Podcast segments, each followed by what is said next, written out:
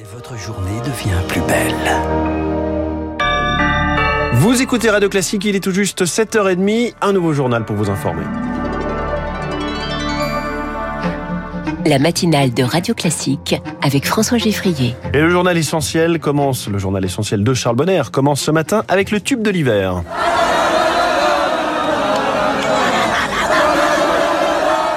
Freed from Desire, la chanson qui a accompagné les Bleus pendant le mondial, entonné hier place de la Concorde devant 50 000 personnes réunies pour clamer.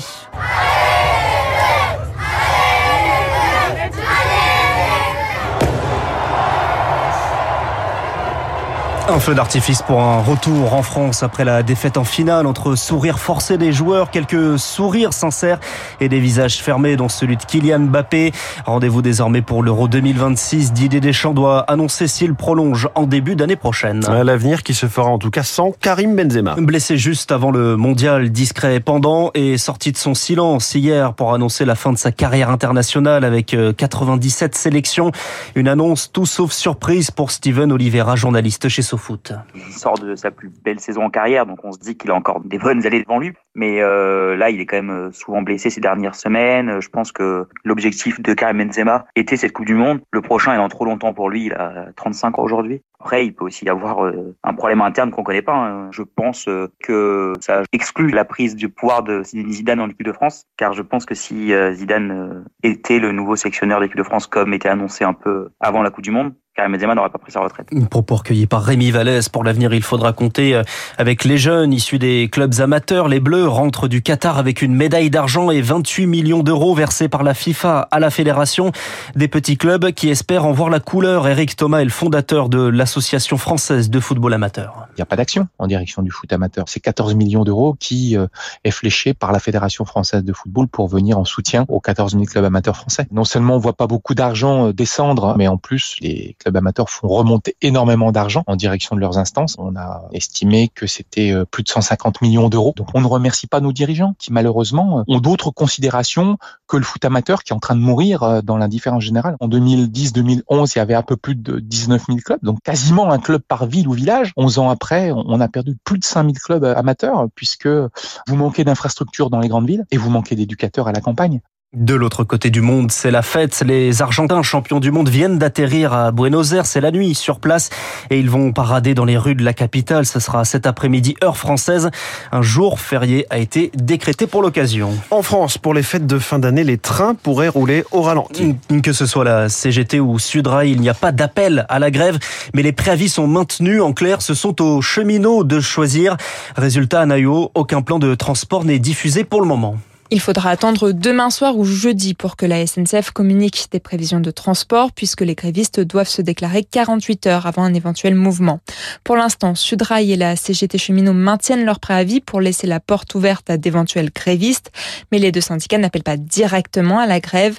Et du côté de la direction, il faut à tout prix éviter le scénario catastrophe vécu au début du mois. 10 000 chefs de bord en grève et résultat 60% des TGV et intercités annulés. Mais le dialogue avec le collectif de contrôleurs à l'origine de ce mouvement social est encore difficile et les négociations salariales patinent depuis le mois de novembre. La SNCF a annoncé une hausse moyenne des salaires de près de 6%, mais ces mesures n'ont été signées que par un seul des quatre syndicats et aucune position claire ne semble pour l'heure émerger. Les explications d'Anna Huot dans les avions. En revanche, chez Air France, les syndicats appellent bien à la grève des hôtesses et stewards. Les prévisions de trafic sont connues dans la journée. Des batailles pour le pouvoir d'achat selon les chiffres de l'INSEE. Les Français ont perdu 720 euros en moyenne entre janvier 2021 et juin 2022. En cause, évidemment, l'inflation. Pour les fêtes, entre les transports et les magasins, peut-être est-il prudent de garder le masque C'est la recommandation, en tout cas, du nouveau conseil sanitaire, le COVARS. C'est son acronyme, qui ne tranche pas pour une obligation, mais appelle à la prudence et encourage la vaccination. De son côté, la haute autorité de santé recommande désormais la vaccination des enfants à risque de 6 mois à 4 ans. Les réacteurs nucléaires accumulent les retards. C'est EDF qui l'a annoncé ce week-end. Deux réacteurs ne vont pas redémarrer avant la fin de l'hiver. Eric Kioch en cause toujours ces problèmes de corrosion. Oui, une annonce en catimini publiée sur le site internet de l'énergéticien samedi. Ces anomalies touchent les tuyaux servant à refroidir les réacteurs en cas d'urgence, ce qui a poussé EDF à faire le choix choix de poursuivre les travaux sur ces deux réacteurs et six autres devront être arrêtés en 2023. Comme nous sommes à peu près sûrs de trouver des choses, nous passons directement aux travaux, a expliqué EDF. Un nouveau contretemps, donc, en septembre, directeur devait reprendre du service. Il n'y en a eu que la moitié. En octobre, seuls trois ont redémarré. Et EDF espérait se rattraper en novembre, mais sur 12 redémarrages planifiés, 5 seulement ont été effectifs. Rebelote, donc, pour ce mois de décembre. Nous pourrons sans crainte dire que l'objectif des 46 centrales sur 56 en état de fonctionnement au 1er janvier ne sera donc pas tenu. C'est d'autant plus une mauvaise nouvelle que cela concerne les réacteurs les plus puissants de notre parc nucléaire, alors que l'hiver ne fait que commencer. À noter que RTE, le gestionnaire du réseau, doit annoncer ce matin ses nouvelles perspectives mises à jour pour cet hiver. Euh, on verra donc euh, tout à l'heure à 10h ce qu'il en sera. En Ukraine, des coupures de courant à répétition encore 10 régions hier après une attaque de drone opérée par la Russie. Il vise principalement les installations énergétiques, un changement tactique plus efficace que les attaques aériennes, selon l'ingénieur Marc Chassillan, consultant dans le domaine de la défense. L'intérêt de ce genre de munitions téléopérées, c'est que c'est quand même assez souple d'emploi. Tout simplement, ce sont des petits avions. C'est tout simplement pour saturer les défenses en espérant que sur le nombre d'engins qui ont été tirés vers une cible, un certain pourcentage va passer au travers de la défense et détruire la cible. Ils sont d'un coût de fabrication assez modique. Vous pouvez, euh, pour le prix en fait d'un missile de croisière classique, en acheter euh, 10 ou 15.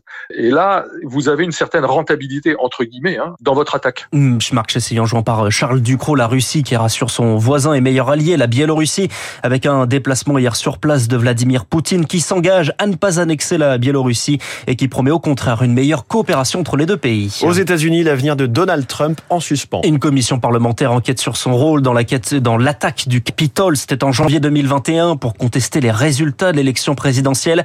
Des recommandations rendues publiques cette nuit. Bonjour Chloé Juel. Bonjour Charles Bonner. Donald Trump pourrait se retrouver devant les tribunaux. Appel à l'insurrection, complot à l'encontre de l'État, entrave à une procédure officielle et fausse déclaration. Quatre chefs d'inculpation qui pourraient peser sur l'ancien président américain. Recommandation de la commission d'enquête parlementaire. L'appel à l'insurrection sera bien sûr l'imputation la plus difficile à prouver. Ce sera le travail de l'attorney général, l'équivalent du ministre de la Justice. C'est son administration qui a désormais la main pour inculper pénalement donc ou non l'ancien président républicain. Une décision évidemment politique qui devra reposer sur un dossier plus que solide. Si Donald Trump, candidat à la prochaine présidentielle, doit faire face à la justice, ce serait une première de l'histoire américaine. Chloé Juel, une nouvelle condamnation pour Harvey Weinstein, le producteur de cinéma par lequel est arrivé le mouvement MeToo, reconnu coupable de deux nouvelles agressions et d'un viol, déjà condamné à 23 ans de prison. Il risque 24 années supplémentaires. Et puis Charles, les 100 sites choisis par la mission patrimoine. Des sites historiques qui seront rénovés. Plus de 20 millions d'euros récoltés grâce au loto du patrimoine. Parmi les sites retenus, la maison de Jean Giono à Manosque ou encore les écuries du gouverneur et le bastion du roi dans les Ardennes. Merci beaucoup. C'était le journal de 7h30 signé Charles Bonner. À tout à l'heure, 8h30, mon cher Charles. Il est 7h38. Les spécialistes, dans quelques secondes, on va parler de Twitter. Ce réseau peut-il survivre sans Elon Musk? Elon Musk peut-il survivre sans Twitter? Grande question pour notre spécialiste Asma Mala, spécialiste de la géopolitique du numérique dans quelques secondes.